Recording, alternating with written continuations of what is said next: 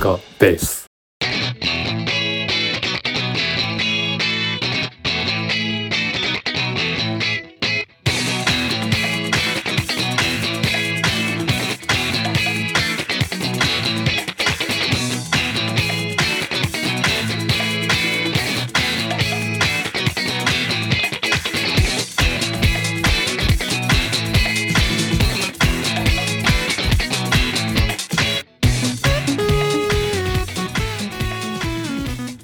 疲れ様です。はい、お疲れ様です。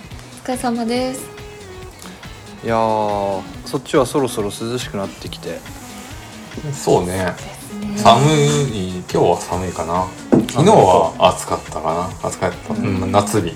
昨日、日曜日はね。不安定っていう感じですね。不安定だね。ううん。ん。俺その季節が一番好きでやっぱり。ああ、そういえば誕生日でしたね。あそうですね。うおめでとうございます。ん。うん。ありがとうございます。やっぱ誕生日の月ってなんとなく好きだよね。ああ、そうだね。うんこの月に生まれたんだな。めっちゃ好きっていうか、まあまあまあまあ好きだね。うん、好きかなって感じ。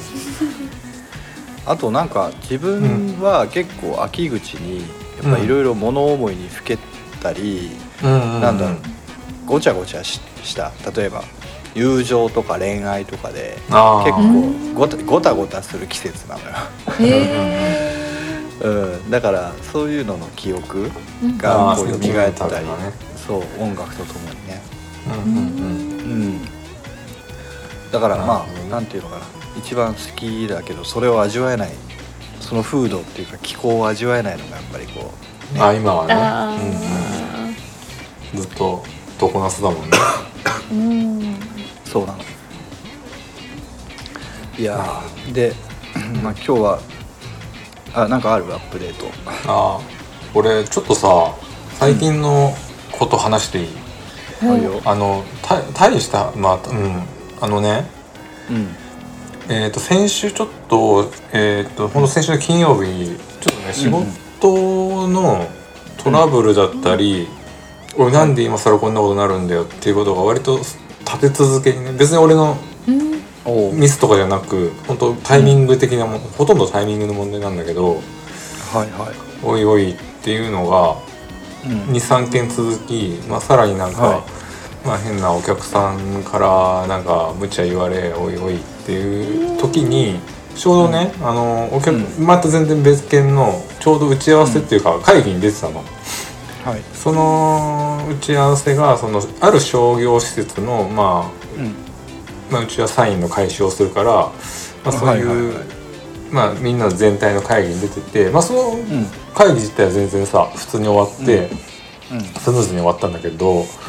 あのその商業複合商業施設だから、はいはいそのもろもろのトラブルの対処をね電話とかを、えっ、となんていうのかな。その入り口付近ちょっと入り口の付近にさ駐輪場あるじゃん。あそういうとこって。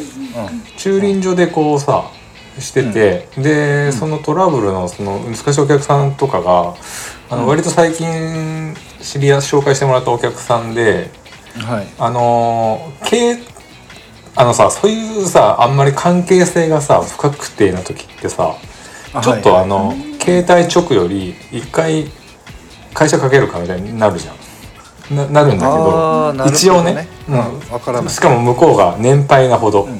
ああなるほどね、うん、でだから一応ちょっと向こう会社にかけるかと思って、その会社の番号がまあまだ知り合ったばっかだから名刺を取り出してさ、はい。あの親いあのタバコを吸うみたいにえっ、と、まさにこういうふうに人差し指と中指で挟んで名刺をね。はいはいはい。まあ別に何の気なしに名刺挟んででうん。名刺を挟んで電話をかけてた。はい、でそのムーブが多分タバコを吸ってるように見えたんだろうね。俺のそのなんかああ動きが。そう動きが。あの指で挟ん、名刺を挟んで、はい、まあ、チョキの形で名刺を挟んでタバコを吸いながら電話をしてるみたいな感じに見えたんだと思うんだけど、はい。まあ、その電話をしてる時に全然知らないおばちゃんからさ、はい。怒鳴られたのよ俺。ええおお「ここは喫煙所じゃありません」みたいな感じで。はいはいはいはいはい。で俺さタバコ吸って、まあ、も普段吸わないしタバコ吸ってる意識がなかったから、うん。うえらいうるせえのがいるなと思って、うん。でギャンギャン言電話こっちは電話してるからさ。うん。でギャンギャンギャンギャン言ってるからあこれ俺に言ってんのかと思ったのね。うん。でまあその時は「はいはいこれタバコじゃないよ」みたいなアクションをしたんだけどそういうさ見ず知らずの人にそういきり立ってくる輩っていうか人っていうのはそういうさうん。所作をこっちあ違うよとかの所作を見ないわけですよ。あうん、もう向こうはし注意してやったぜみたいな感じでもあうもうね店の中入っていっちゃったの。あ。あ行っちゃったんですね。そう。なるほど。まあいいや。ってその時は思ってたんだけど、いろいろもろもろのトラブルとかで普段だったら俺絶対そんなことしないんだけど、多分俺もイライラしてたんだろうね。うん。一回車に戻ろうとして、うん。なんかやっぱ今のムカつくなと思って、うん。追っかけてうん。そのおばちゃんをねうん。追っかけてうん。いや今のはあのタバコじゃなくてうん。こういう風に俺は持ってたからタバコじゃない,、ないけどはいはいはいそうそう。だから今の注意はすごく失礼だと思うし、うん。っていうのをいいね。なるべくなるべくジェントリーに言ったんだけど、えー。はいはいはい。まあ多分ジェントリーに伝わってなまあ俺も急に声かけたし「すいませんさっきの」みたいな感じでうんうんうん斜め後ろからね、うん。ジェントリーウィープスなわけだね。そう。そしたらさ、まあ、そういう人って、まあ、どういう思考回路をしてるか分かんないけどうん多分さっき注意したの俺って認識してないのよ。あああなるほどなるほど。だからそういうさはタバコを持ってって初めてこう認識するわけでタバコを持ってない普通のねススーツじゃなくなんていうの？そういうネクタイをした人が急に声かけてきてな何なんかみたいな。なんか言ってるこの人なんか怒られ怒ってるみたいな感じになってえー。うん。あそこでちょっと俺も冷静になってあ、うん。まあなんでまあお互い気をつけましょうって言って終わったんだけど、うん。いい話じゃん。そうなんそうなの？いやただねなんかうん。あるじゃんよくさこう、新聞とかニュースでさ、そういう言い争いで刺した刺されたうん。トラブルになった、はい多分ね全てはタイミングですね。あタイミングーと言い方。た。ずれた間の悪さも。そうきっと君のブラックビスケッツですなるほど。だからねいや、うん本当俺もなんか普段だったらまあいいやと思って無視しちゃう、うんもうんうけけどなんか腹のねあの居所悪いというか、うん。なんかこれ、ね。なんかムカつくなってなって、うんうん。でそれがまたね言い方だったりが「いやここ違いますよ」だったら「ああすいません」で済むんだけど、うんそんなさ公衆の面でさ怒鳴らなくてもいいじゃんと思って、うん。しかもね本当に吸ってたんだったらうん。悪いけど、吸ってねえしみたいな。社会正義のために言っているのか、モチベーションはわからないけど、そうそうそうそう。いう方いらっしゃるよね。いるよね。で,、うん、で別にそれをやめろとかどうとかまあ俺はやんないけどあの、うん。まあ、やりたきゃどうぞって話でしかないんだけど、うんうん。うんあの一方で冤罪だった場合どうするんだっけっていうことにつそうそういてそう。本当にそれでない人がうん。結構多いよね。うん。うんね。まあなんかそういうまあでもこうどうなんだろうね。難しいよねそういうのって。難しいね、うん。まあ、向こうは向こうの正義とかなんかがあって言ってるのかもしれないけど、まあ、確かにその冤罪だった場合よ、うん。うん。うんね。例えば、まあうん。マスク警察いたじゃん。あのうんまあ今でも今はねどうかそうだね。マスク。マスク警察いはい。たじゃん、はいでさなんか何らかの事情でマスクができない人っていいる,、うんうんうん。いるらしい、うんはい。そういう人に対してあのどうするんだろうね、本当だよね。うん。わわびんのかね。わかんないけどさ、うちょうど今ある本を読んでいてんうん。あのなんだろう人に何かを伝える時にその文化の違いがあるよっていうほら俺今、うんうんうん。海外で仕事をしてるじゃない、うんでそうなってくるとその文化の違いっていうのをやっぱり重んじて考えない考えて振る舞わなきゃダメよみたいな本を読んだのね、うん。で、えっと、日本ってあの世界的に見てもかなりハイコンテクストな社会ですと。つまり、うんうん。あの空気を読みなさいっていうじゃん日本、なるほど、うん。でそそんなこと外人に期待してもダメよっていう話なんだよね、いや思ったことズバズバ言わないとダメよっていう、だけどじゃあ本当にズバズバ言ってりゃいいのかっていうとまたちょっと状況によって変わってくるぜみたいな。うん。でそれがなんかうん。ビジネスにおいてはちょっと違う言い方した方がいいよみたいなそういう本を読んでたけどさ、でこれって読んでて読めば読むほど思うんだけど実はその何もグローバルがどうとかそういう話をする必要もなくて、うん。日本国内でも全く同様なことが言えるなと。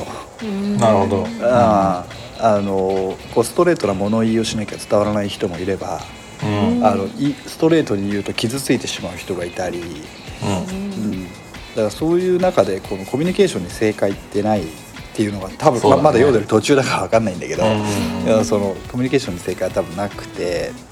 でっていう中でそのマスク警察タバコ警察の人たち、っていう層が一定層いるのはもうこれ抗えない事実なわけで。ね。いいんじゃない？自分は 自分で、まあね。あのありのままで生きていけば。うんそね。その人たちはそうしてるわけだから。うん。ねえ、うん。まあね。その人たちを前に何か萎縮したりとかなんだろう気を使ってやる必要もなくて、うん。ムカついたら「おい今のなんだよ。ムカついたぞ」って言ってもいいと思うね。そうですね。うん。そうただねそうさっきも言ったけどそういう人たちってうん。注意をしたいのか世を正したいのか、うん。それとも自分の考えを押し付けたいのかあはい、わかんないけどうん。なんていうのかなそのさっきもさ俺が「おい」って言った時に、もう俺をもう認知してないように、はいはいはい。うん、はい。だどういう感覚でこの人たちは言ってんだろうって思って。あれじゃない？火の用心と一緒じゃない、ああでも本当そういう啓蒙活動？うん。啓蒙活動？そうそうそう。ああ啓蒙活動。うん。い確やでもさもし俺が凶悪犯だったらどうすんのお前みたいなあリスク取ってるよね。そう。ああ大体駐輪場というかその入り口のところでタバコ吸ってるやつなんてさ結構パンクよね、そうそうね。だからある程度のなんかそういう反射反射的なねうん。リスクをね君は考慮してそういう物言いをしてるのかいみたいな、確かに。うん。いやそそれから誰かが守ってくれるとかうん。思ってるのかなわかんないけどそうね。そマンツーだったら言ってくるのがね。でもい言い捨てていなくなるっていう時点で。そうそう言い捨てていなくなる感じ。ね。だからもう何かしらのセーフティー私はセーフティーの圏内にいるっていうのが多分、なんとなく思ってるの発言だと思う、うん。なる俺がね本当にび革ジャンにもうツンツンの髪の毛とかがに、うんでもあああからさまなパンクファッションをしてたら、あるいはまあ白スーツ、エナメル靴でそうそうそう。みたいなねそう白龍みたいな格好してたら言ってくんのかよでもまあどうなんだろうね。そういう人たちってさうん。本当公平にそういう人たちにも言いそうだけどね。ちょっとちょっとなんていうかさっき言ったようなあたちょっと空気が読めない人たち、うん。うん。うん。うん、まあちょっとした交通事故みたいなもんじゃない？そうですね。いや本当ですよ。最近重なってる時に交通事故はだと多いんですよ。いや嫌ですね。重なると。そうです。うんそうそうでなんですすよ。ねなんかこの話題だけでいなんか1話いけそうじゃん、いけそうだけうん。どなんか俺もねいろいろあるのよそれ系のやつって、う。ん、いろいろあって、ちょっとじゃあ今日本題があるから。うん、そうだねちょっとそれまた、また別の機会に。またやりたいね、そうだね。なんかそういう体験談もねあったら教えてほしいねみんなね。うん、あそうなんかお便りありました。あればね。うん。そうね。あの俺中尾の話で好きなのがさうん。あのなんかあなんだっけ歩きタバコ禁止ですって言われた時に走って吸ったっていう話がする あれこれ中尾だったっけ？誰だったっけ？中尾っぽいけどね。ああまあまあそれはそれでいいや。はいはい。はい。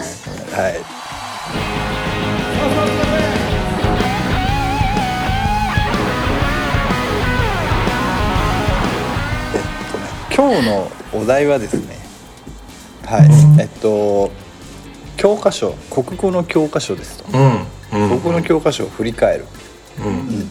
我々ねの小,、はい。小学校時代の。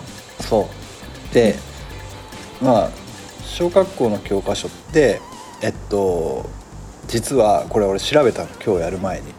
うん。おはい。でたまたま俺たち3人ともうん。うん。あの事前のほら打ち合わせっていうか LINE で話題に、はい。はい。たまたま俺たち3人とも三村図書の、はい。えっとそうだね。教科書を使っているんだけれどもはい。うん。これ実は三村図書じゃない教科書で育った国語の教科書で育った方々もおられるらしいんだよ。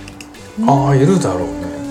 であれってどういうふうにセグメントされてるのかな？いやそれはですねそれはですね面白い。あるんですか？それも調べた。あのねあの毎年毎年実は、えっと、これ地方公共団体によって、うん。えっとうん。どの教科書を採用するかは委ねられてるらしいんだわ。ええどうやら。うんうん、でこれすごく面白いなと思って見てたんだけどうん。俺ら国語の教科書って三村図書一択だと思いがちだがうんはい実は、えっと東京書籍とか、えっとあとなんだろう教育出版とかああ呼ば呼ばれる、えっとうん。教科書メーカーというか出版社があって、うんうんそういうところを採択している地方自治体もありますと。なるほど。例えば、えっと、うん。2022年度東京都でいくと、うん。小学校の教科書で、えっと、例えば東京23区その他、まあえっと、町田市とか市もあるんだけど、うん。まあ、じ三村図書が圧倒的シェアを占めているが例えば墨田区。墨田区に関しては教育出版を使う。だから今日する話題は、うん。えっと、人によっては何言ってんのか全く分かんないかもしれない。うんなるほどね。うん。なるほど。でこれ結構同じことがあの数学あごめん算数だね。小学校だから。うん。算数、うん社会理科。でも同じことが言えて。でうん。実は、えっと、結構45社の、えっと、出版社がそのはい。教科書のシェアを競ってるね。おでうんただしただし一国語における三村図書のシェアはもう圧倒的だね、ー。なるほど。他の教科に見られないこの圧倒的なへーなんかあるんですかね。うん圧倒的ななんか何なんだろうね。安安定のあれなのかな。なんかあなんですかそう教科書うん。なんていうのそのメメーカーじゃないけどうん。それによってこの話はもうここしかできないよとかあんのかな。ある関係的なのがあるよね。利権の匂いがすごいするんだよ、やっぱそうだよこれって。ねえー、どうぞ理系の匂い。うん、だから癒着だよね。あら俺が三村図書の営業マンだったらあはい。うんその教育委員会だかその市区町村のその意思決定をする人たちにがっつり行くけどね、なるほどね。まあ確かで今日は三村図書の話じゃん。に、うん。はい。で、まあ、ちょっとウィキペディア調べてみたうん。ね、ちょっとマゲさんの声を聞きたい人には申し訳ないんですが。はい。いやいいよ三村図書出版は小学校中学校および高等学校の教科書並びに教育関係の書籍の発行を中心とした日本の出版社である。って書いてあってうん。であのー1949年創立です、へうん。すごいですね。でえっとすごいやっぱりねあの従業員数213名これで回してるっていうえかすごい。おおすごいですね。すごい超ねででね実はね不祥事を起こしてます。2010年、うえっと、これ教科書はこう検定っていう作業があるらしいんだけど検定申請期間中に申請図書の内容を教育現場の先生方に開示するという不適切な行為が文部科学省より指摘された。うん。自社のん報によるとせちゃったってこそう先に先生方にねだからあれなんじゃない？結構現場の声が強いんじゃあとそんな感じするよね。うん、だから先生にこれはいいって言わせたかったんじゃない、うんうんうん。うんででこの三村の報告によると対価を伴う不適切な申請図書の解除は452名が確認されたと。要は対価を伴うってところがまたあれだよね。うんうん。ちょっとこれ今作ってる教科書なんですけどアドバイスいただいていいですか、いや俺はみたいな。お礼はしますんでみたいな。話まあまあそれはごめん。想像かもしれないけど。そうまあそう書いて。ねる、うん、まあでもそういうことがねありそうな世界ではあるよね。でまあそんなちょっと、今日はそこをほじくりたいのではなく、うん。うん単純に。ね確かにそそっちに行きそうでしたね。なんかごめんごめん。あのみんな記憶に残ってる話ってあるじゃん。ありますね、はい。その教科書の中に登場した、うん。うん。で俺は今日のあれについ向けて結構調べてきたんだけどさ、うん。まあ、ざっくりさ、もういきなりフランクに「どの話が好き?」とうん。か、うんを覚えてるとかいうのをちょっと聞きたいなとうん。思そうってます、ね。うん、いや。どうですか？なんかいろいろありましたよね。でこれ班が実は3年か4年に1回変わってるので、うんうんうん。おそらく僕と山くんは同じ全く同じ班を読み読んでるんだけど、うん。僕らが読んでいたお話の中でうん。マゲさんが知らないものや、うん。まあ、その逆もね。多分出てくると思うんだよね。うん。はい。多分同じ話でも挿絵的なのは違うかもね。ああそうだね。あ違うだろうね。あ分かんない。よ分かんないけどうん。なんか結構そういうさ刷新した時にうん。なんかそのお話のイラストだったりが変わるっていうのはよくある。あよくある。そうなん。ですうん。うんちなみにさあの、今日は申し訳ないんだけどえっとまさやと山くんの大の話をメインに、うん。まあね2人ともね同い年だからね。で例えば1年生だとねあのー、1年生の教科書で、まあ、下巻になって登場する「まあクジラ雲」これは有名だよね「空の点々」あのクジラ雲って知らない？でも全然俺覚えてないな。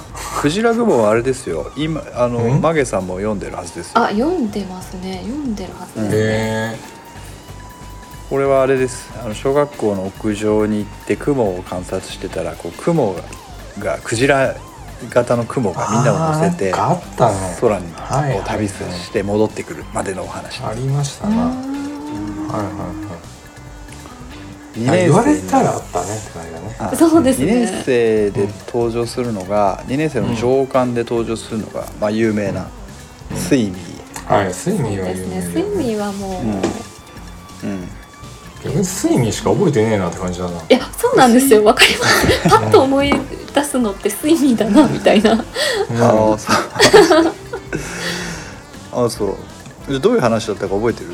スイミー。がスイミはみんな初め食べられちゃうんでしょ、まあ、仲間が、うん、そうそう仲間が食べられるんだよね。でで一人のなったんだけどうん。あなんかえお怪しくない？大 丈怪しいね。夫 だいぶ怪しいね。あれどういう経緯スイミーはで再集合するんだっけみたいな感じで。いやスイミーがだけが黒いんですよね色が。黒いから目になるそこがポイントなのね。うんそう。醜いアヒルのこの魚バージョンみたいな、そうだよね、まあ、ちょっと違うか、うで目になるんだでその大きい魚の形をね、あの、みんなの集合体でやるんだけどん。うん、どういうふうにそれ集まってくるんだっけっていうのは詳細が覚えてないねあれみんなだったっけね。みんなやられたんじゃなかったっけっていうのがあって。ーいやみんながやられたわけじゃなかったような気がす一人るんですよね。になってじゃなかったっけ？あ一人になってではなかった気がします、そっか。いやでも一人でちょっと寂あの寂しそうにしてるシーンあるよ。あ本当あですか？るよね。えそう。ースそれあれじゃないですか？仲間外れにされてたからじゃなくて仲間外れされたんだっけ？いやどうだったっけ？なんかスイミーは悲しかったとか。あの黒いから、みんな赤いのに、ん。自分だけ黒いから仲間外れにされていて、あそうだっけ、うん。あーなるほなるほど。ねどなんかね小学校低学年にふさわしい内ふさわ容ですしいですうんうんでこれ小学校2年生で下巻で名作「数歩の白い馬」が出てくるわけですよ、うん。それね迷名ったよ作ですね。迷いました、うん。うんでもねこれ申し訳ないんだけど俺数歩の白い馬がどういう話だったか全く覚えてないんだよね。あ本当？うん。逆に俺覚えてる。よ。あどういう話？えっとスーホのスーホっていう主人公の男の子が白い、うん。速い速いんだっけな？なんかとに速い馬を持ってて飼っててうん。それをうん。ただまあこれなんだっけ？モンゴルの話だから。モンゴルだね。そうそうそう。挿絵覚えてる。うんでそのモンゴルのその王王様かなんかがその、うん。数歩の持ってるうん。馬お前のやついいなみたいな感じになってはいはいはい。あれ確かあれなんじゃないかな。それよこせみたいになったんだけどうん。あれ違ったっけな。なんか結局なんかそのいざこざがあってそのうん。馬殺されちゃうのよ確か、うん。あ違うわ。あ違う思い出した思い出した。あのね取られて王様に取られて逃げてくるんだ。馬が。馬が逃げてくる。あー数歩の逃げてくるんだけど矢で撃たれたりして重傷を負ってうん。結果死んじゃうと、ほそう。でそこでうん。ここれ後で俺も調べたけどそれでなんかその数歩のその亡骸を使って生まれた楽器が馬頭琴っていう。ああそうそれも何すごいね。ドナドナありのドナドナアリーのなんかミュージックインストゥルメンツルーツ的な話。そうですね。ありの。すごいね。そう。だからなんか数本の白い馬って覚えてるけどうん。なんか実際思い返したらうん。なんて救いのない話なんだと思ったけど。いや。うん。結局ね死んじゃったしまあうん。唯一まあ馬頭琴っていうあー楽器が生まれたかもしれないがみたいななるほど。なるそうそうそう。ほど確か。うんそんな内容だったよね。うん。うんなるほどね。じゃあ三年生。そうこの白目って4年え？3年とかいや4年のイメージだった2年生。二2年の下巻二年なんだね。2年の下これ巻なんか2年生の時にこの内容って結構衝撃的だったんでなんか結構覚えてまあそうかそうか。はい結局あ白い馬死ぬじゃんすみたいな。死んじゃうみたいな。ーなるほど。あんまり死んじゃう作品って読まなくないですか？小学校1年生2年生で。ああ自分で。重たい。重たいですね。34年になってくると死んでくるよねだんだん。そうですね。34年生になってくるとあの死んでくる。はい死んでくる。悲しい 物語が増えになるるとですねあの下巻にあのやばいあのあれね。しんちゃんの影送りが入るそれね。これは。うん。それはね本当に救いのない話だね。これはねもうねは影送りしたもんね。影送りって何と初め思ったよね、あうん。思いますまあまあ、残像残像をね。うん。あのーそうちいちゃんの影送りも名作だから、うん。これにしよっかなと思って内容をさらったんだけどさうんうん。これみんな死ぬんだよそうですね。ねね。あそうだよ、父さんも出生して死ぬし、うん。お母さんとお兄ちゃんもあのねあの戦火に焼かれ死んじゃうし、ちいちゃんも生き残るんだけど栄養失調で死んじゃうっていう。うんうんえみんな死ぬやん裸足の原的なね。そうだね、泣きどころしかないはねまあ一応ね何人か生き残るけどこれホ全員死ぬじゃん。墓じゃないですか。ホタルのそうだね。ああそうかそうホタルの墓。か。そうだな。ホタルの墓け衝撃だったね。衝撃でしたね。私衝撃これなんか授業参観の時に国語の授業でこのちいちゃんの影送りの朗読をみんなでするっていう回だったんですよ、はいはいはいきついね。はい授業参観なのにでもすごい暗い雰囲気で終わったっていうお父さんお母さんたちもしんみりした感シじのなんかそうなんですそうです。シーンっていう感じで終わったっていう記憶があります。なるほど。国語をやらなきゃいけなかったのかな？いやそうです。ねなんか違う。もっと他にああね。なんかね。手を挙げて何か答えるみたいな授業あっただろうになぜ朗読会だったんだろうって今になると思うんですけど。あれじゃない全員に回したかったんじゃない？先生が。ああなるほど。ああ朗読をなるねほど。そうそうそうそう朗読をすることか。発言してない子がいないあれあれだもんね。朗読さよくあったけどさ、うん。あれひょっとしたらテクニックかもしれないね。授業をちょっと時間を潰す。ああなるほどね。うん。まあ、先生がねペラペラ読んでも終わっちゃうし、そうこのセンテンスまでちょっとうん。マイクリレーさせた方がマイクにねうん。なるほどね。時間も潰れるし。ななるほどね。っていうテクニックかもしれないわかんないけどねちゃんと意味があるんですって言われたらわかんないけど。なるほどねあのさああれじゃない、あのなんだろうな。お俺は思うんだがあの、朗読の時間にやたら朗読その情感を込めてああいるね。女子いなかった、演劇派ね。うん。演技派。うんいたいた。演技派いた。いたよね。なんか、うん。あすごいなと。なんかしかもさそれが正しいとされてたじゃんあの学校。でで俺が棒読みするとさ、なんかうん。こういまいちだなみたいな、次次花子さんみたいな感じ。花子さんがさ情感たっぷりで読むとさ、うん。今のよかったねみたいな。なんでだろうね。なんだそなんだそれと思って。あのー全然話変わるんだけど全然っていうか、はなあの中学の時もさちょっとあったのよ。中1の時に朗読の一瞬あってうん。なんだっけな全然あのねタイトルとか覚えてないんだけど、まず最初の出だしが「あの坂を登れば海が見える」っていうやつなの。これなんかわかる、はい。覚えてる？覚えてない？えわかんない、この坂を登れば海が見えるっていうのが出だしで、うん。えっと、続いてくるんだけどかっこいいじゃん、小沢健二の歌詞みたいであ確かにで歌の歌詞みたいな。うん、でそれでね当たった子が、えっとね三重県の俺らが住んでる津とか鈴鹿ともう一個伊賀とかねそっちの山の、うん、関西寄りの方ってさ全然俺らと方言が違うっていうか本当に関西寄りなのはい。だからそこでさ初めてさ中学校で会って、うん。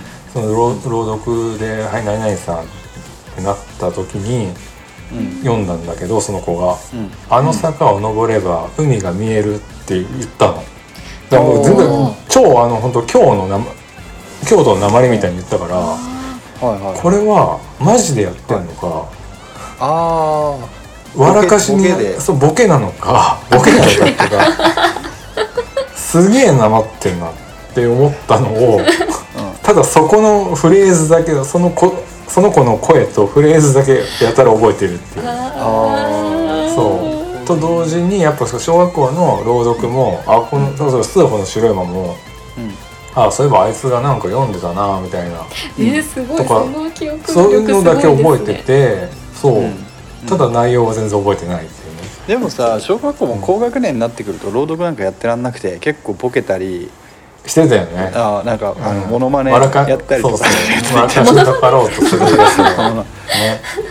そうでなんかんだよな。そう事前にさ今日当てられたらたけしでお願いします。みたいななんかそういうのあったな。なんかそういうのはね覚えてんだよな。うん。なるほどね。はい。じゃあ4年生いきますか、4年生いきましょうか、ちょっと待ってくださいね。4年生おおなるほど。4年生で登場する。覚えてないな。そうですね。あ飛び込めが出てきますね。下巻で。ああ飛び込みなんか言ってたね。であとゴンギツネ。ああゴンギーツネはまあまもあ有名ですよ。新作ですね。お前だったのかですよ。お前ゴンお前だったのか。山君はさ今日 俺すげえ受けたんだけどさ。フレーズで覚えてるの？そのフレーズで覚えてる。フレーズ覚えてる。うん逆にストーリーで覚えてなくてフレーズで覚えてんの。なるほどね。ちなみにあのゴンギツネの作者新見直吉さんはあの、愛知県の半田市出身だから、おまあ、俺友達がいたからよく行ってたんだけどうんうん。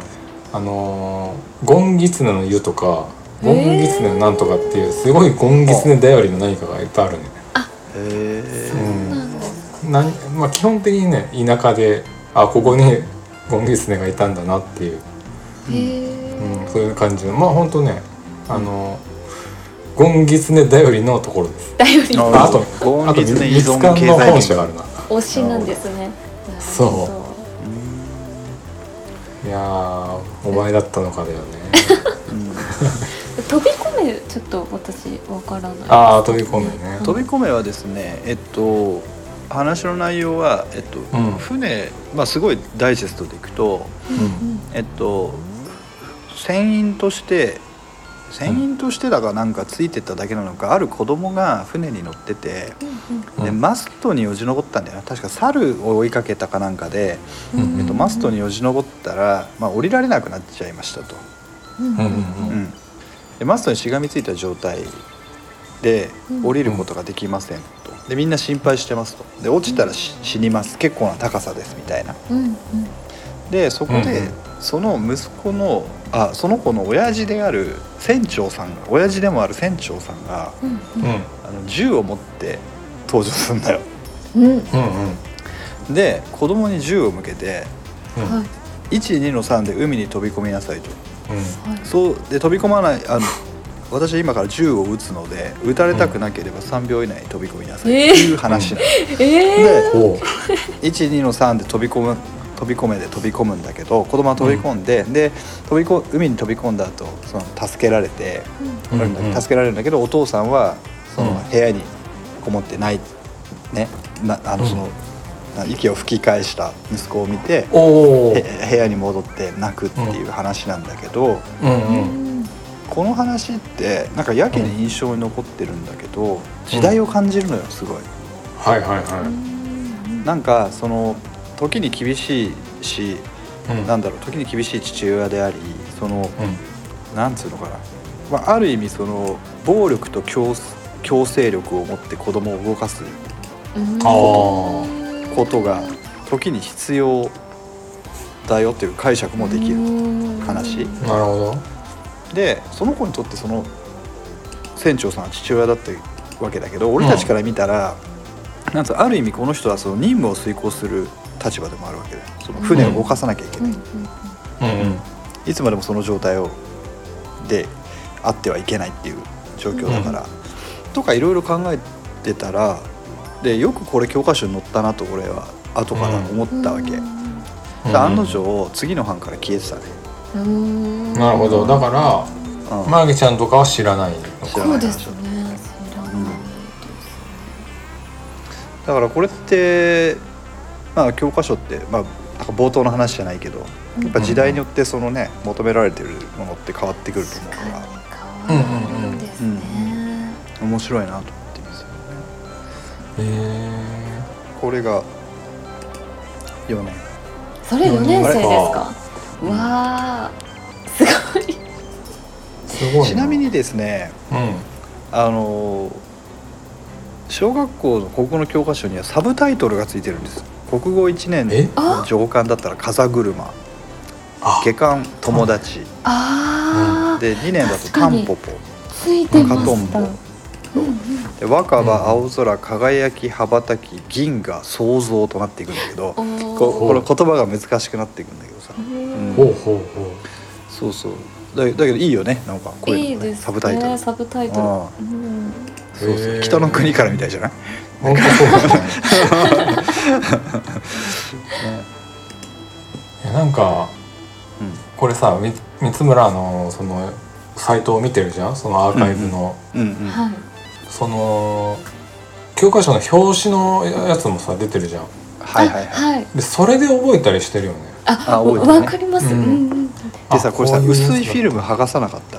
やったの？俺だああーあったあったあったあった。けこれさ、これあの長いこと使うから教科書って、うんうんうん。こう薄いこのなんていうのかフィルムが貼ってあるのよ。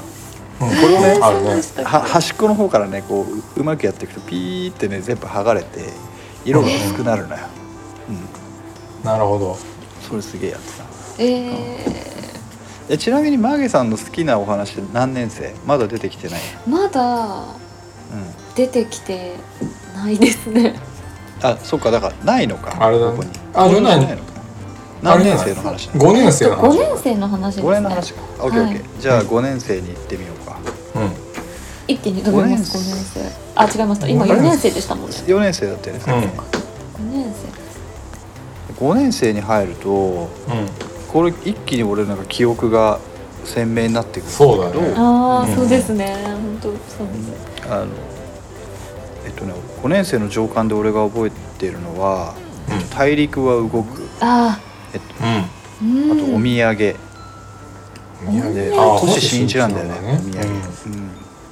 これは宇宙人がなんかすごい機械の設計図を地球人にプレゼントしてあげようってことなんだけどで砂漠に埋めたんだけどそこで核実験を人類がやってしまってうんうんうん。その設計図がなくなってしまったっていう話、おーあったっけ？うん。うん覚えてないな。あと大蔵じいさんとガン。ああそれは覚えてるよ。無垢鳩獣。うん。これはね俺今日の自分の一押しに持ってこようかなと思ってやめた。おやめた。あやめた。やめた。た。うん。ハードボイルドだよねハードボイルハードワイルドですハードこれハードボイルド。マジこれ北方健三書いてるのかなと思った その頃知らないでしょ。知らない。知らない。俺、ね。そその下巻でえっと、の下巻もあの「わらぐつの中の神様」とか名作があるんだけど俺「三人の旅人たち」っていう話が一番好きだね。あれあれはさそれ私乗ってないですねじゃあ今日のマセヤレコメンドは「三人の旅人たちあ」決定なんですけど、うんうん。これどういう話かっていうとあのすん昔ある昔昔砂漠巨大な砂漠の中に砂漠というちっぽけな駅がありましたと。うん。ううん。でその駅の両側はもう見渡す限り砂ですと。うん。でそこには3人の男が住んでました。うん。1人が信号手のスミスさんであ2人目が荷物係のジョーンズさうんうん。んで3人目が切符売りのブラウンさんですと。うんうん。うん。でこの3人がまああのー勤めているんだけど実は一度も電車が来たことがありません、うんうんうん。でお客さんいないから信号機を信号係のスミスさんは一生懸命信号機を磨く磨いてピカピカなんだけど、使ったことはないと。うんううんん。で、えっと、荷物係の人も荷物を運んでチップをもらったことがないと。うん。うんである日えっと一人ねあ旅に出ると言い出しました。うん。うんであのあごめん電車は来るんだ。だけど降りる人がいない。駅なんだっけな？なんだっけ？なんか忘れ忘れちゃったけど、うん。で一人は東に俺東に行くわと。で東に行って、でまあそこでこう初めて切符を切る切符切りがいて初めて荷物を持ってあげる荷物持ちが東に行って街を見てきたよ。素晴らしかったよと。うんうん。で2人目は今度俺は西に行くと。で、えー、と海や山を見てきたよ。素晴らしかったよ。っつって帰ってくるわけよ。うん。うん。で3人目のスミスさんが「どっち行く?」って言った時に「俺は北に行く」と言ったのね。うん。で北には電車は走ってないよって2人は言うんだけどどうやって行くの？って言ったら「歩いて行くのさこの足で」って言うんだよ。俺このセリフをすごく覚えていて。うん。うん。でそのスミスさんは北へ歩いて、えーオアシスを見つけるんだよね。おうん。なんか覚えてるかも。うん。そう。俺この話がもうめちゃくちゃ好きで。うんうん。なんかあのー要はこここでなぜスミスさんは北に行ったんでしょうみたいな。うん。あのうん授業まで覚えていて。えそう。ああうん。そのでさなぜ北に行ったんでしょうって難しいね。難しい質問難しいね。いろんな意見が出るんだよ、ね。そうだよね。誰も見たことがないところを見たかったとかん。いろんなこと言うやつがいてうん。俺は違うんじゃねえかなと思ったのその時、うん。その小 小学5年生の自分は。ううんんね、いやで俺が答えたのはまあ、うん。北じゃなくてもよくて南でもよかったと思いますと。うん。でそれはなぜかというと東に行っても西に行ってもうん。2対1になるじゃんみたいな。ああこいつはこの3人のコミュニティを守りたかったんだっていう話をしたんだ俺。なるほど。あどっちかに行くと2対1になっちゃうじゃんみたいな。うんうん。ーうん。ででそただし北も南もどっちでもいいんだけど電車がない中で,、うん。ね、でそれでも電車に乗らずに歩いていくよ。やってみるよって言ったのはその3人の輪を守りたかったからなんじゃないかなって俺は言ったんだよ。うん。多分まあ俺お俺の説明が悪かったのかなんかいまいち先生には伝わってなかったな。うん。でなんかクラスのなんか、うん、クラスのうんなんって感じだったか取るに足らない意見ですとして処理されたけど。処理され そういうのそういうのじゃないんですみたいな。あのそういうことじゃないんだ。よ。そういう話ああでもそれはあれじゃない。その発想は小学生はできないんじゃない？いや文部省の文部省の指導書にはそんなことは書いてませんみたいなうん。なるほど。あそれはいいや。うんえそれ小学校5年生ですもんね。5年生の下巻。えいや覚えてるわ。そのそジョーンズれあれですさんスミスさん私の教科書だと載ってきてないですね。だからあない。あら。ないですね。ないんだ。世代の差だね。えー、でもその話はお面白いっていうかあれですいねやなんかねすごいうん。かんなんなんて言うんだろう。いろいろなんか、うん。死生そう観が深いんだよ。うんね深いそう詰ま深いってる気が深いですするなうんそうだから新しいオアシスを見つけてきたっていうのもさこうフロンティアを切り開いたわけだよ、うんうん3人目にして、うん今までないものを、うん。認識されてなかったものを見つけてきたとか。あのそう,、まあ、そういうあのいろんな解釈ができるんだけどね。うん。本当だね。へ次「わらぐつの中の神様」についてはこれは名作中の名作ですけどこれも。え。ねそうですね。マゲさんはこれに関してなんか思い出があるというこれにこれに関してここの「わらぐつの中の神様」のお話、うんおまず概要覚を覚えもちろん覚えてる、覚えてる覚えてる。あこれは。すごい。うん。まず、えっとあれだよね、なんだっけ？お女の子がおばあさんに言われてはい。えっと、わらぐつには神様がいるんだぜあじゃあわらぐつはあったかいし最高だよなみたいな。ででさらに神様もついてくるぜみたいな。おばあさんがいて。で女の子がわらぐつを一生懸命売り始めるんだよな。そうです。自分で慣れないわらを。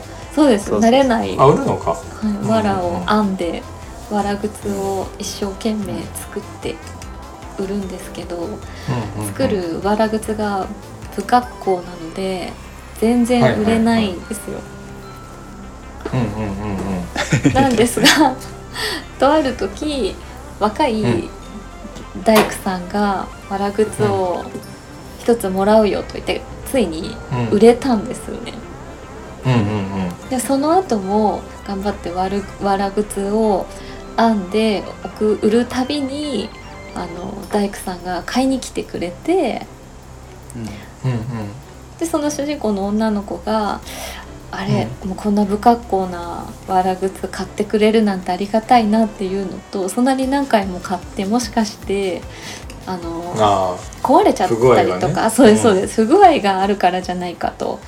それだと申し訳ありませんって言うんですけど大工さんは、そのそんなことないよと気持ちなんですかね気持ちがこもったあのいいわら靴だよみたいな話を、うん。うん。うん。だからうん職場のみんなにも配ってるんだと、うんうん。うんうんだから毎回こんな買いに来るんだよっていう話をするんですけど、うん。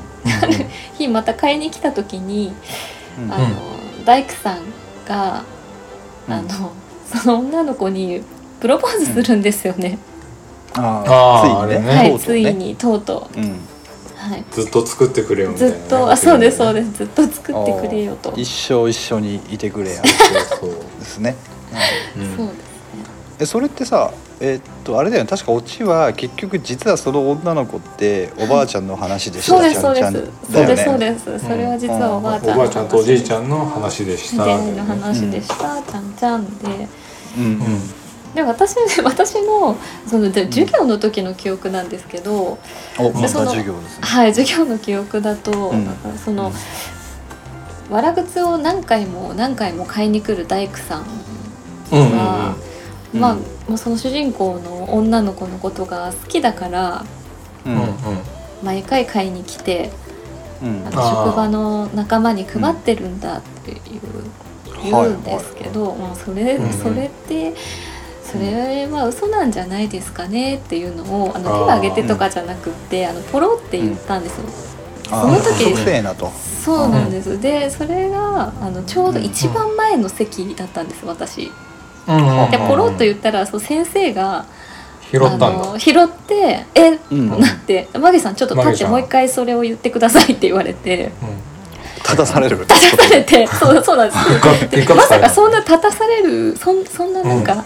はいっていうような意見でもないし、ん。そう思うなみたいなことをポロッと言ったら、急に立たされて、ちょっとなんか、あ焦りとあと「うんなんで嘘だと思うんですか?」と言われた、うんその理由を「え好きだから、あのついたん。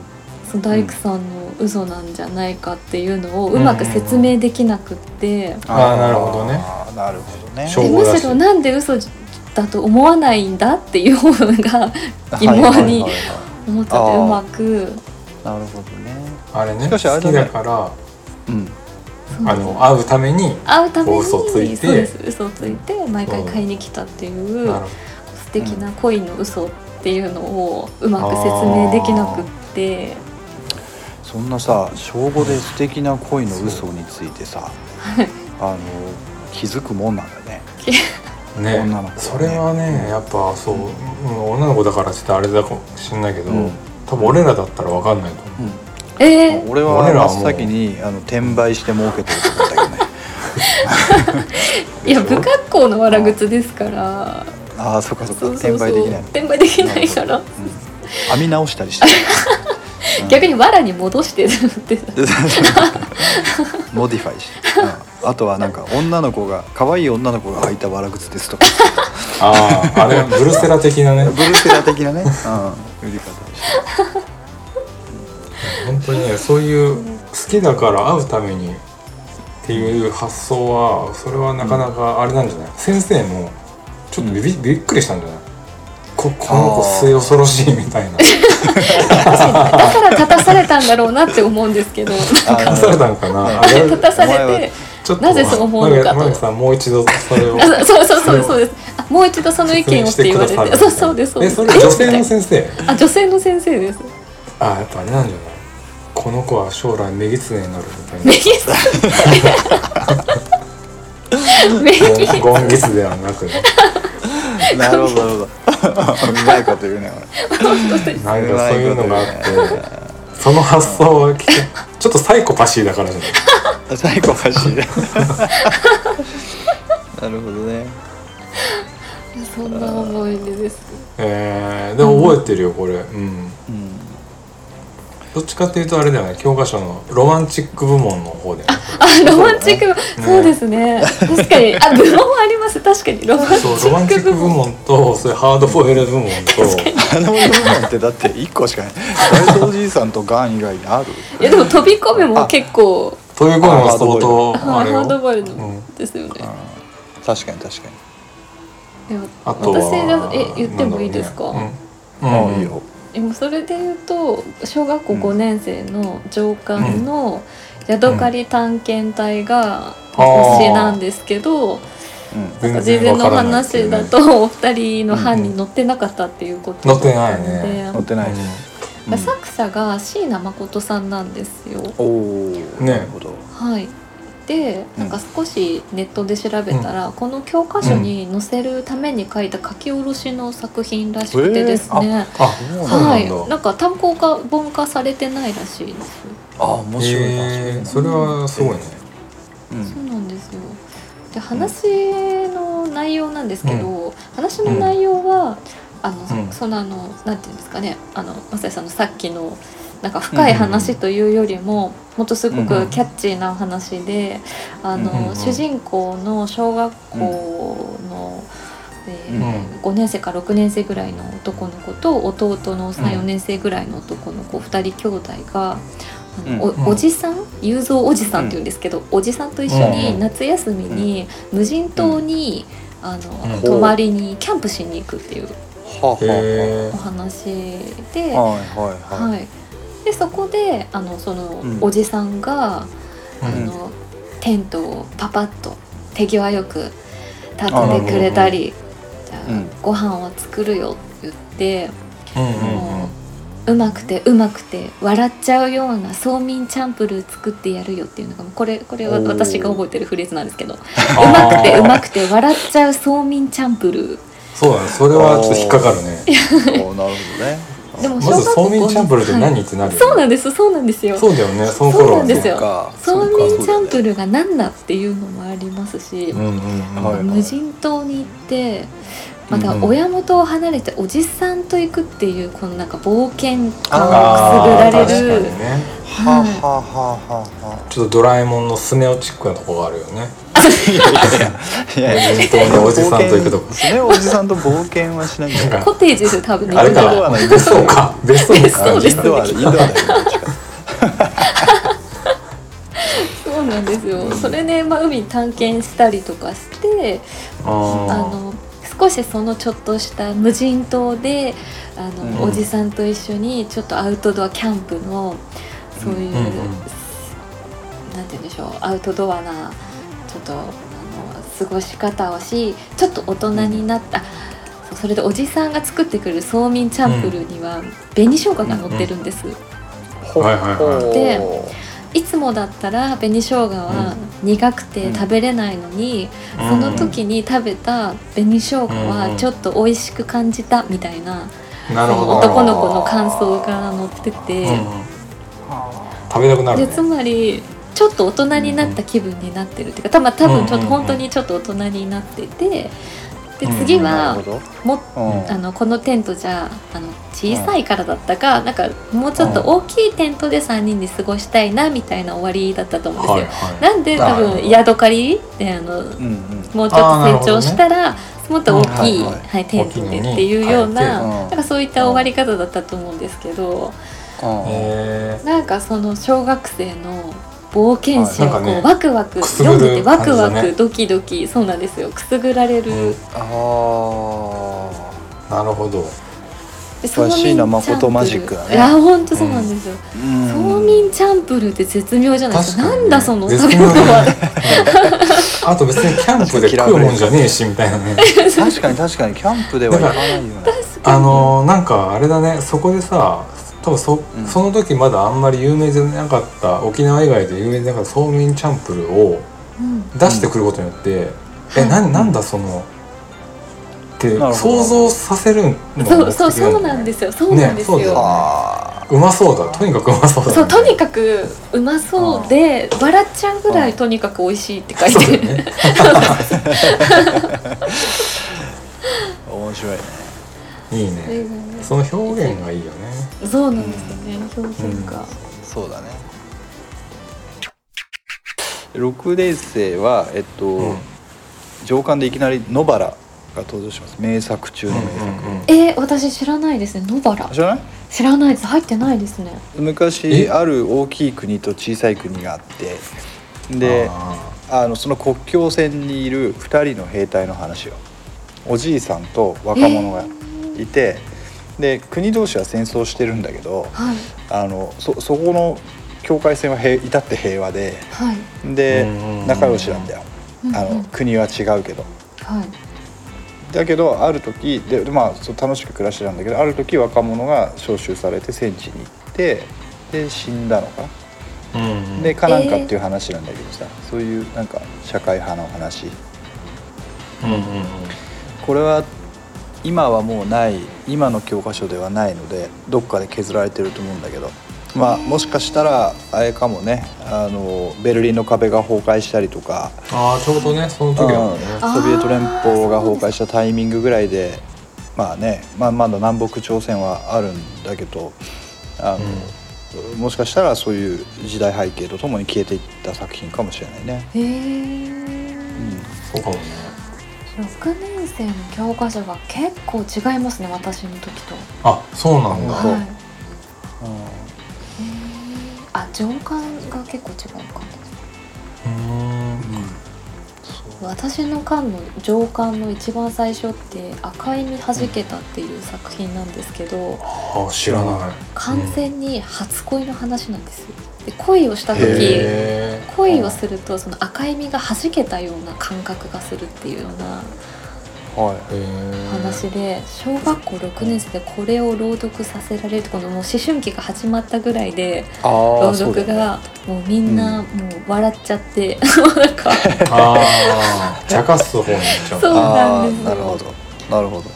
なんかあれですね。2人の班はの、うんあれですね。なんか社会派っていうか結構なんかダークなお話だから深い話が多い感じがしますね。だってその下巻で田中正造出てくるからね。ああ俺の大好きだ、それもフレーズしか覚えてないんだけど。これフレーズお願いがございますしかね。直訴直訴するシーンで明治天皇の直訴するシーンをやったら覚えてるって、えー、お願いがございます田中正蔵でございます。いや笑い笑い事じゃないんだけど。大丈夫じゃない命かけてたから。で血血管は山梨が入ってるね。そう俺がねうん。一番ね好きなんですよ山梨が。うん。うん。宮沢賢治。うん。っていうのもうん。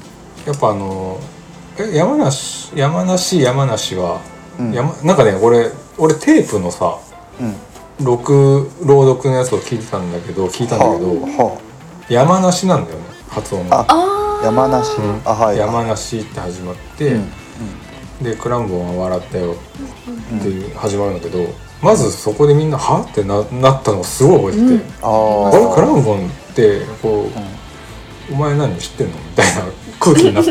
あの教室中が。あーはいはい。うん、でまあまあなんていうのかな、まあ、宮沢賢治ワールドがさこうなうん。流れてってやっぱ最終的に、うん。やっぱクラスの議題ってクラムボンってじゃあ何？ってななるんですよ。みんなね「あわあわ」とかさ、うん。微生物とかいろいろ意見が出るんだけど、うん。結局まだこれ誰も正解が出てないんだよね。うん。でウェブとかにはいろいろ考察考察ページとかもあって、あー見た見た見た。うん。なんか何者でもいないというのが支配的だよね。あかそうそうそうそう。クラムボンあについては考えないっていうのが正解らしい。本当に。本当にみたいな。いろいろね考察サイトもあって、うん。うん、面白いし、まあ、ななんか俺はその宮沢賢治のうん。このオノマトペっていうかさ。ーはいはい。そういうのがすごい好きっていうか、あうん、で結局これもさあれじゃん、うん。なんかーうん。子供にしたらすごいよくわかんない内容だから、うん。今読んでもよくわかんないし、確かにこの小学校の最後の最後の下巻で持ってくるにはいいかもね、要は文学のなんか文学だよね。そうそううん最終とりあえずこここれは読んどけみたいな感じで与えられる教材としては素晴らしいかもね。そうでそうそう今ねその、俺も読み返したんだけど普通にクオリティの高い文、まあそういうの言い方したらお前何様だよってなるんだけどうん。めちゃめちゃ面白いじゃんこれって思って。今読んでもね。教科書面白いよね。教科書面白いですね。教科書ってすげえんだなと思ったね、うん。あ私これ読んだ時になんかクラムボンのところになんか米印じゃないですけどなんか宮沢賢治あ注釈があ注釈で宮沢賢治の造語みたいな書き方が、うん。だから深く考えなくてよいみたいな。なんかなんかえ こ言葉って作っ自分で作っていいんだっていう。ああなるほどね、はい、なんかそ,、うそういう概念なかったけどこの作者どどどういどういう自分で作る作っちゃうってことあるんだっていう。そそれはい。すごい衝撃だすごいよった記憶が、まあ、勝手に作ってなんとなくさ、みんなが100人が主な100人とものクラウンボンがあって、うん。ただなんとなくイメージって、うん。まあ、その前後の文章もあるかもしれないけど、うんなんとなく近しいものになっていくわけじゃん、うん。そうだね。もうそこがすげえよ、でもそれをさあのちょっとこれ俺のぼやき入っていい？うん、はい。あのそれをさそのイメージをある意味形作ってしまったのがバンドでさクラムボンってバンドあああクラウンボンってねバンドがいるからね。るじいいすごいいいバンドなんだけど、すごいかっこいいんだけど。これさ俺俺がさ二十歳になって成人式がさ横浜アリーナであったんだけど、うんうんうん。そこの余興で登場したのがクラムボンだったんだよ。へえあそうなんだ。でそうなるとそそこの会場にいる人間の99%はクラムボンといえばあやうん山梨なんだよ、山梨のね、うんなんだよ。笑ったようなことそうそうが出てきちゃったもんだからさ。うん。もう何してくれるんだみたいななんつうの。こう何してくれるの？俺あ。それぞれのクラムボンがあったの。あー。それこそ一気にクラムボンでございますという人たちが現れて、うん。そう。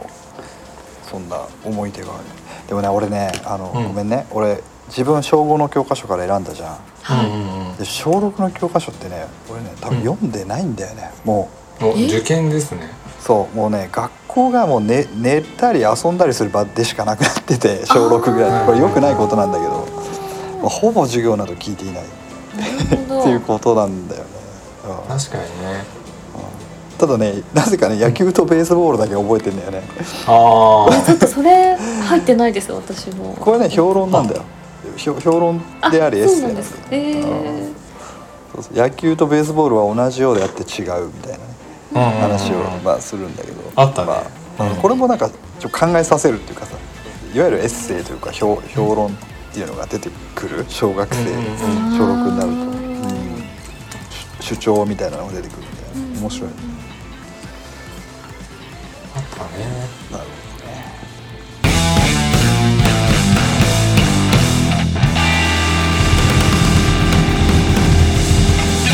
笹塚ベースいやいやーなんとか小6までかかけうん。かなりかけてこれもっとじっくりやってもよかったね。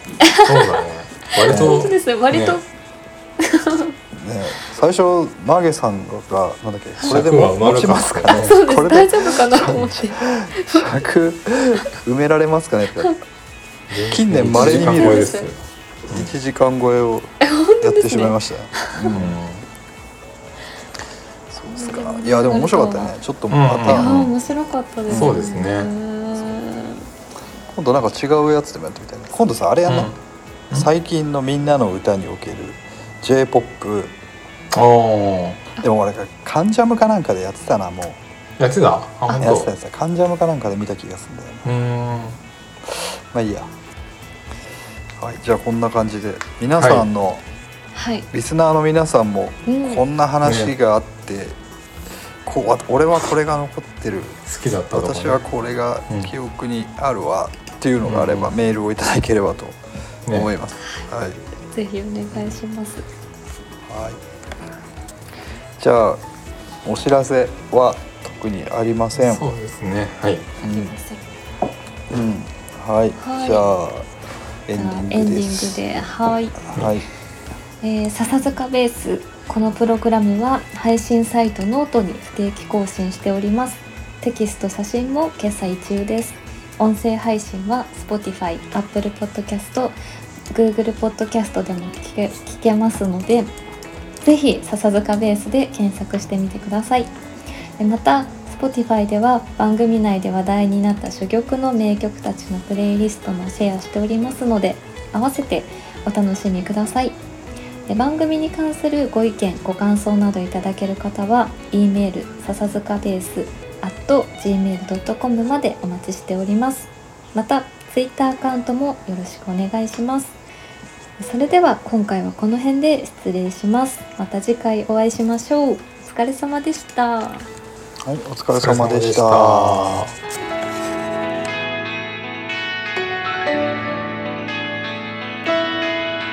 た